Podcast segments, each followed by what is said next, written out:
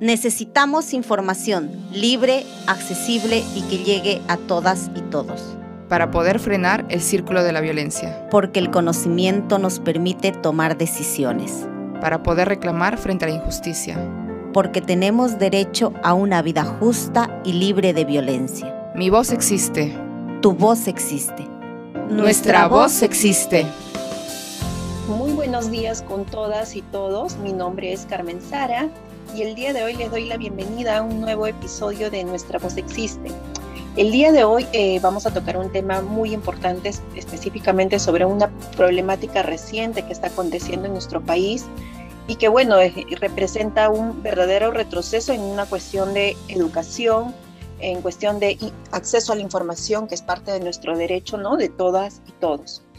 Bueno, en estas últimas semanas se ha presentado un proyecto de ley que está amenazando la libertad y bienestar de los estudiantes eh, en su formación personal, en su formación social, lo cual limita el acceso a información y bueno, que ellos puedan conocer acerca de su sexualidad y sobre todo eh, la forma de cómo actuar de manera responsable frente a, este tema. Eh, la información que tenemos es que de cada ocho de cada 8 a 10 adolescentes no se sienten preparados para una vivencia plena y responsable de su sexualidad. Eh, tres de cada 10 adolescentes, mujeres o varones de 15, eh, de entre 15 y 19 años que han tenido relaciones sexuales dijeron que fue inesperada y no planificada o no planeada. Entonces son cifras que nos dejan eh, ver la nula o carente información que se brinda sobre este tema los estudiantes, de manera que los dejamos sin herramientas para poder afrontar el día a día y esto afecta eh, no solamente sus vidas y su salud, sino también sus proyectos futuros, ¿no? Su, proyecto de vida. En este sentido, tenemos el día de hoy eh, una invitada muy especial para hablar sobre este tema, para colocarlo sobre la mesa. Ella es Fátima Valdivieso. Ella es psicóloga y psicoterapeuta. Muy buenos días, eh, Fátima. Gracias por tu participación. Buenos días, Carmen Sara. Mucho gusto. A ti, Fátima, por estar el día de hoy con nosotras. Eh, quisiera iniciar nuestro diálogo sabiendo tu, precisión o tu opinión sobre la manera en que, cómo, cómo es que contribuye o aporta eh, a la vida de los niños, niñas y adolescentes el enseñarles o informarles acerca de su sexualidad? Eh, bueno, primero eh, reconociendo que es un tema que genera temor, que genera eh, a veces confusión, vergüenza, y no me refiero a, a los niños, sino a los adultos, estamos viendo que si es que no se abren los canales de comunicación para poder hablar con libertad eh, de este tipo de, temas que están presentes de manera innegable. No podemos eh, negar que parte del crecimiento, del desarrollo de, los niños, de las niñas, eh, en, determinado momento se impone el, tema de la sexualidad eh, con, más fuerza y negarlo o evitar eh, tocar el tema de una manera frontal, de una manera natural, transparente, también eh, interfiere, por un lado, este, con el proceso natural de, crecimiento, de autoconocimiento, de reconocer su imagen,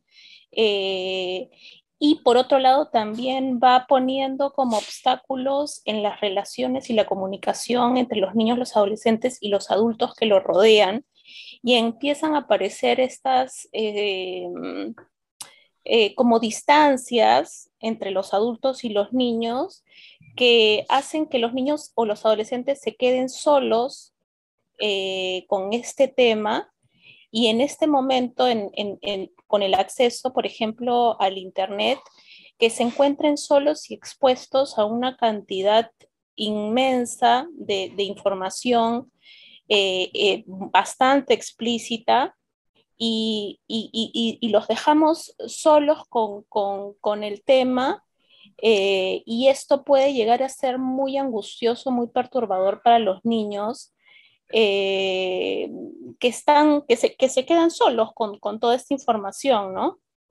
Entonces yo diría que por un lado, este, no abordar con transparencia, con naturalidad el tema de la sexualidad, los expone, los deja solos eh, con, la, con información que está ahí a su disposición.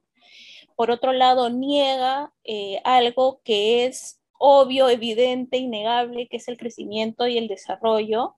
Y en tercer lugar, eh, obstaculiza una relación fluida y, segura entre los adultos que son los referentes que pueden acompañarlos y, e, ellos eh, con, con, su crecimiento y su desarrollo, ¿no?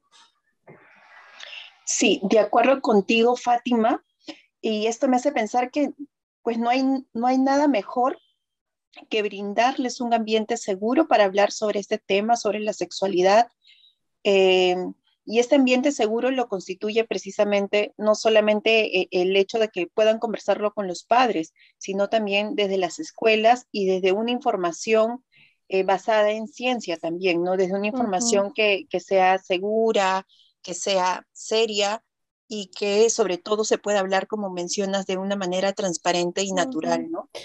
Y con respecto, ay, perdón que te corte. Y quería comentar nada más que este, creo que es importante cuando mencionas este tema de la escuela y, y, los maestros y bueno, también los padres, eh, que, que, considero que la mejor manera de abordar el tema es estar con los ojos abiertos y los oídos abiertos también porque eh, constantemente aparecen inquietudes, aparecen preguntas, o sea, por ejemplo, eh, esto, esto, típico de que en la televisión salga una pareja besándose o hay algún tipo de connotación a nivel sexual, este, y, y, aparecen estas situaciones en lo cotidiano o de repente en el colegio también aparece alguna situación así y entonces se trata de poderlo abordar en el momento, ¿no? No es como pensar en una educación sexual que tiene un horario, ¿no? Un, tiempo en el que se habla, sino más bien es una manera de estar en disposición de acompañar este tema y cualquier otro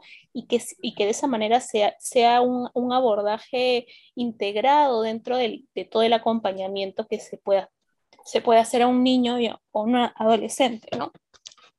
Exactamente. Y sí, y precisamente quería consultarte acerca de, este temor que muchas personas, entre ellos los padres de familia, eh, que se manifiestan en contra de la educación sexual integral, la ESI.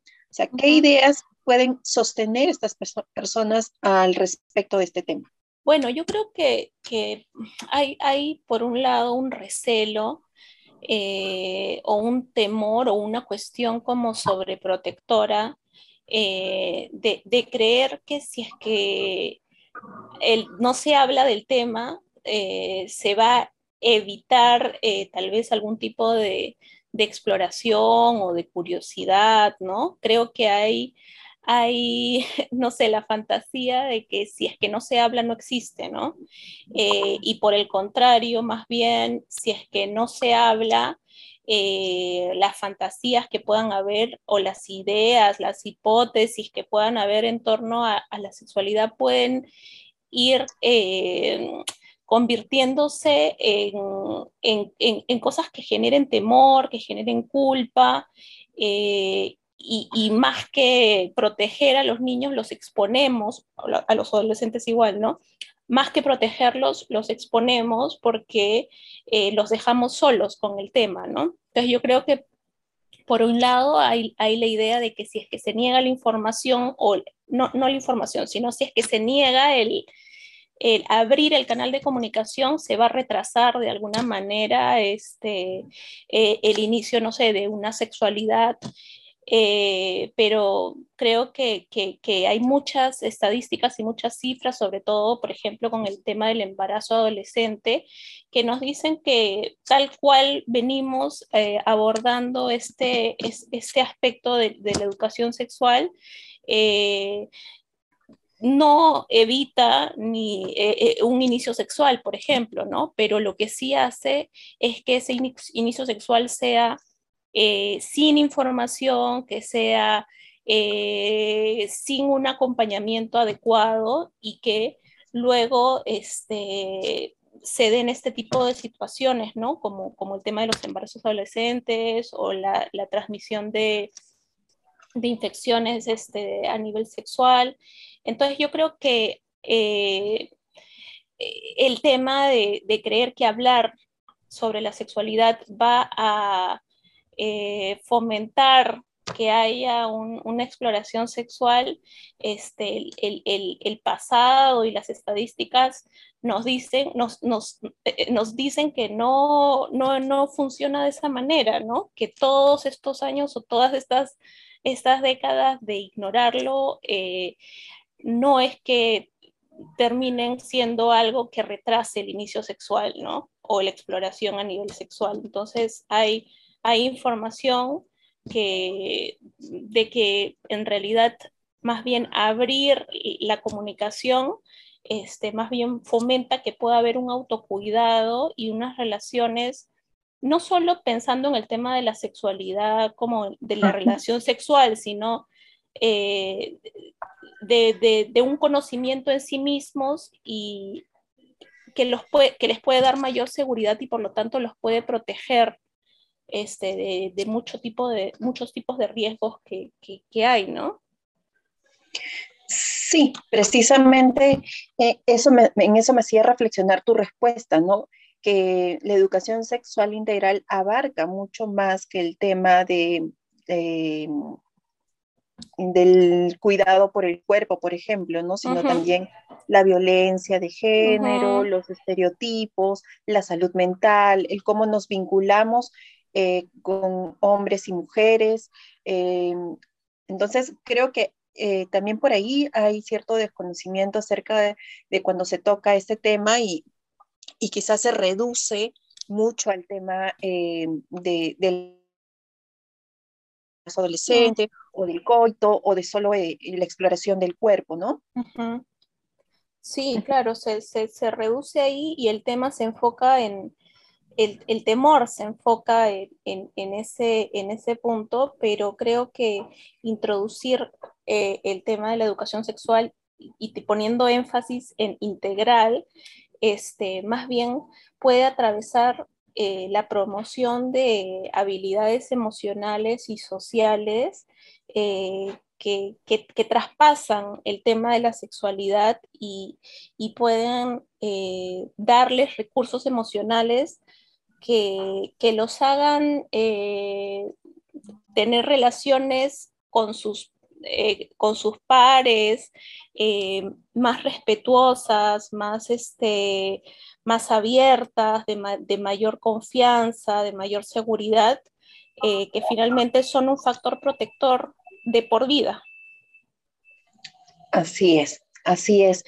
Y Fátima, coméntanos, ¿cuál crees eh, que son los resultados quizás más relevantes en la vida de las niñas, niños y adolescentes al estar informados sobre educación sexual integral? Los beneficios de estar informados.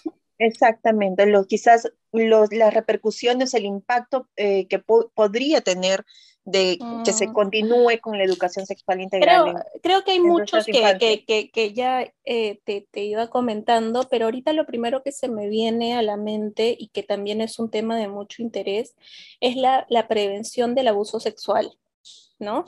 Eh, si tenemos una niñez informada, sobre su, cuerpo, sobre la sexualidad, sobre la privacidad, sobre el respeto al propio cuerpo y al cuerpo del otro, estamos eh, empoderando a niños que puedan eh, cuidarse, cuidarse mejor, ¿no? Eh, además, si es que tenemos maestros y maestras que están capacitados para hablar de estos temas, con, libertad, con seguridad, con, confianza, también estamos generando que, el vínculo entre los maestros y los alumnos pueda ser fortalecido y, que pueda haber una confianza eh, que, sea eh, capaz de, abordar los temas que, sean necesarios eh, o que, necesite, necesite el alumno, ¿no? por un lado pienso en eso y por el otro lado también que hay, está, por ejemplo, el tema del bullying, ¿no? Que siempre, pienso ahorita que siempre hay, por ejemplo, hay algún, algún niño o niña que tiene algún tipo de orientación sexual eh, distinta y, que suele ser blanco de, violencia, ¿no? De, maltrato. Y, que poder hablar de este tipo de temas también eh, puede, puede ser algo que proteja tanto a estos niños y que a los demás también los enseñe a tener mayor eh, respeto y, empatía con, con, los, con todos, en verdad, ¿no? Entonces creo que atraviesa muchos, eh, muchos puntos que van más allá del tema de, la sexualidad en sí misma, ¿no? Y que por el contrario, evitar eh, o el deseo de evitar eh, que se integre a la educación el tema de la sexualidad eh, es una negación de una realidad y es pretender evitar eh, un tema que está ahí. O sea, no estamos diciendo que, que haya que poner sobre la mesa temas que no están, están ahí. Los temas están ahí. la diferencia es que ahora se pretende o se desea que los maestros puedan ser parte de esa exploración de la información y puedan acompañar y guiar a los, a los alumnos a tener una sexualidad eh, sana, sin, eh, eh, con, la información que pueda ser cuidadosa y además, ¿por qué no también que pueda ser una sexualidad placentera, ¿no? sin temores, sin culpas. Eh, sin vergüenza y que pueda entonces eh, formar parte de un desarrollo eh, sano y feliz ¿no? de, los niños y de los adolescentes. Porque cuando hablamos también de, de, la sexualidad, otra vez tener claro esto, ¿no? No se trata como del coito, como decías hace un rato, ¿no? También puede haber un tema de, de, curiosidades de niños pequeños, por ejemplo, pienso cuando, cuando un, niño o una niña dicen eh, algo del pene o de la vagina y hay una connotación de que es algo sucio, de lo que no se puede hablar y genera en el niño una sensación de vergüenza eh, o, de culpa que ya se va instalando desde, desde edades muy tempranas eh, y, entonces ahí no estamos hablando de nada en relación al coito o al embarazo adolescente o no sé, o alguno de estos temores, pero sí este, estamos hablando de cómo se siente el niño consigo mismo, con su cuerpo y cómo empieza a, desarrollar una relación consigo mismo y su cuerpo que pueda ser eh, sana eh, y, positiva, ¿no? Así es, así es, muy de acuerdo contigo, Fátima, con lo que nos has mencionado hasta este momento. Eh, es muy interesante lo que nos vienes compartiendo. Quisiera en este momento hacer una pequeña pausa para que podamos volver eh, con el diálogo y seguir compartiendo acerca sobre este tema tan importante.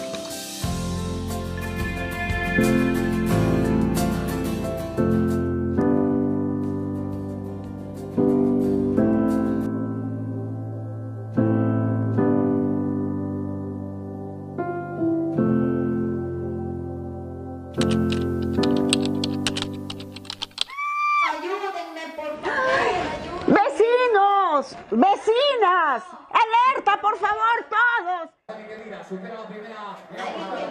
Oye, algo está pasando. ¿Qué? Sí, una persona está siendo maltratada. Basta, no podemos permitir la violencia. No seamos cómplices, apostemos por una sociedad libre de violencia. Aquí estamos para atender tu denuncia. Porque nuestra voz existe. Para cuidarnos en el barrio. Para, para crecer, crecer sin miedo. Para detener el círculo de violencia. Para acompañarte en el proceso. Para asesorarte sobre tus derechos. Es necesario articular todos los esfuerzos. Tejiendo redes, sumamos para prevenir la violencia.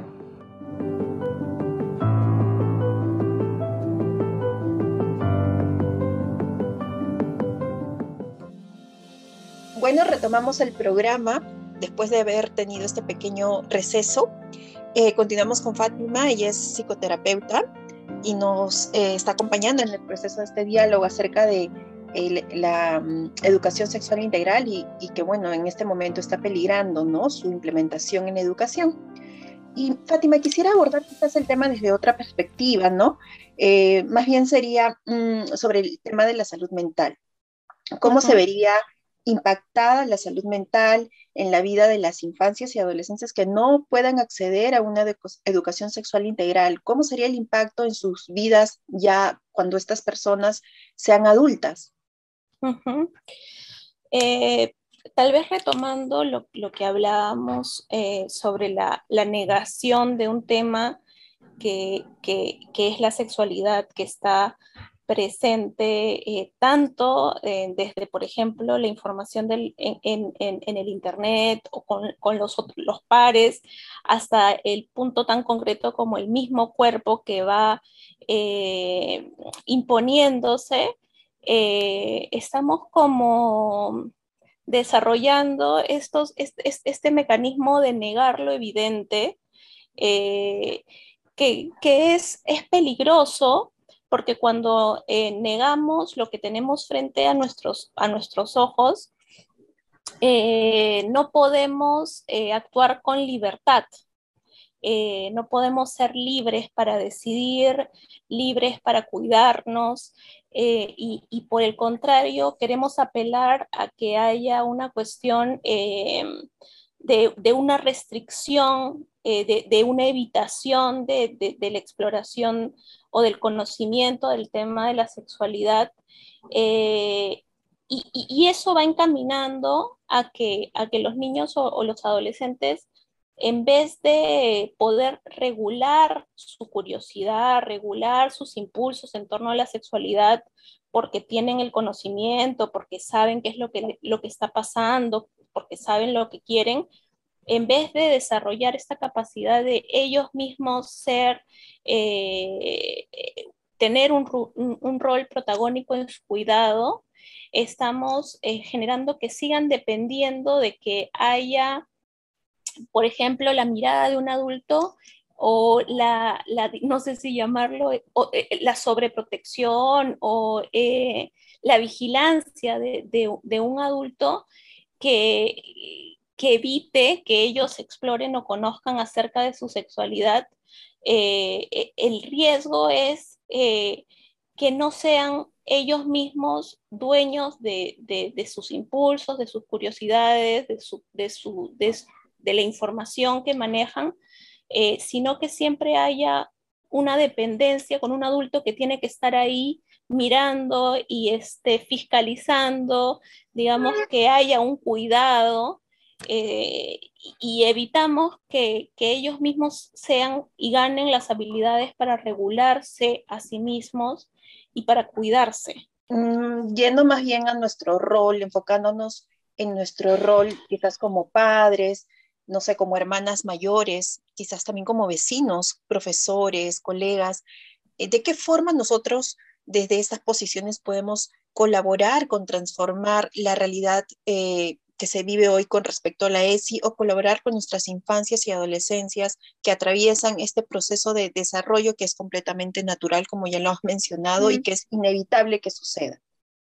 Como, como decía también hace, hace un rato, eh, nos toca estar con la mente abierta, nos toca tener eh, una actitud receptiva eh, cuando estos temas aparecen en lo cotidiano, porque aparecen en lo cotidiano, eh, en la televisión, cuando estamos viendo televisión con, con nuestros hijos o con nuestros sobrinos, eh, cuando hay algún comentario, eh, por ejemplo, en relación al cuerpo de una niña, nos toca ser activos y poder tomar ese tipo de situaciones cotidianas como una oportunidad eh, para poner sobre la mesa el tema, poderlo hablar eh, y, que los niños, que los adolescentes puedan identificar en nosotros adultos con los que pueden conversar y con los que puedan sentirse seguros eh, para hacer las preguntas que necesiten hacer o para contar las, las, inquietudes que puedan tener o las experiencias que los puedan estar eh, inquietando o abrumando. Entonces, nos toca ser esos referentes adultos eh, que están receptivos, que están dispuestos y que, puede, y que son respetuosos eh, para hablar de estos temas con ellos y, así despejar las dudas que puedan tener, ¿no? Ser unos referentes de confianza. Exactamente, exactamente. Muchas gracias, Fátima. El día de hoy ha sido realmente un programa bastante interesante, sobre todo por un tema tan coyuntural en este momento para nuestro país. Eh, no sé si quisieras agregar eh, una información más antes de cerrar el programa. Bueno, en realidad es una, es una invitación también a, explorar nosotros mismos la manera en la que hemos sido eh, criados con respecto a este tema eh, y, recordar nuestras propias inquietudes, nuestras propias curiosidades y pensar en qué tipo de adultos nos hubiese gustado tener cerca para hablar de estos temas, ¿no? Este, creo que conectarnos con, nuestros propios eh, momentos eh, de, conocimiento en relación a la sexualidad nos puede ayudar a, imaginar o a ir construyendo qué tipo de adultos queremos ser para acompañar este tema eh, a nuestro alrededor. Gracias, Fátima. Lo, último que mencionas me parece sumamente eh, valioso, ¿no? Esto de ser los adultos que quizás nosotros necesitábamos cuando éramos infantes o éramos adolescentes para despejar todas las dudas que siempre se presentan, es lo natural que se presenten, de tener esta mente abierta y actitud receptiva precisamente para acompañar los procesos de nuestras infancias y adolescencias, para poder brindarles estas herramientas que les permitan defenderse, que les permitan cuidarse y sobre todo que ellos puedan ser pues los protagonistas de sus propios cuidados y dejar quizás de depender de, del cuidado de los adultos, porque finalmente el proceso del crecimiento, el desarrollo de vital eh, de todo ser humano es eh, apuntar también hacia la autonomía, ¿no? Exacto. Eh, y bueno, muchas gracias Fátima. Con esto vamos a cerrar el programa del día de hoy. Te agradezco mucho por tu participación. Recuerden eh, que tenemos este programa cada día, cada miércoles, perdón, cada viernes a las seis de la tarde. Y bueno, van a ser socializados a través de nuestras redes, de nuestras plataformas sociales como Facebook, eh, como estamos como sea el Agustino, también estamos en Instagram como Servicios Educativos El Agustino, en Spotify como Nuestra Voz Existe Sea, en YouTube como sea Servicios Educativos El Agustino y también en todos los mercados del Agustino nos están escuchando.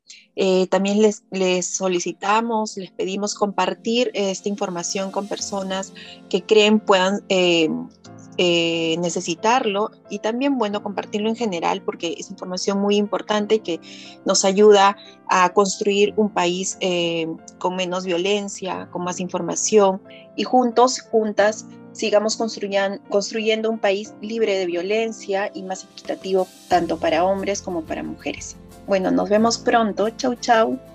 Chao, muchas gracias.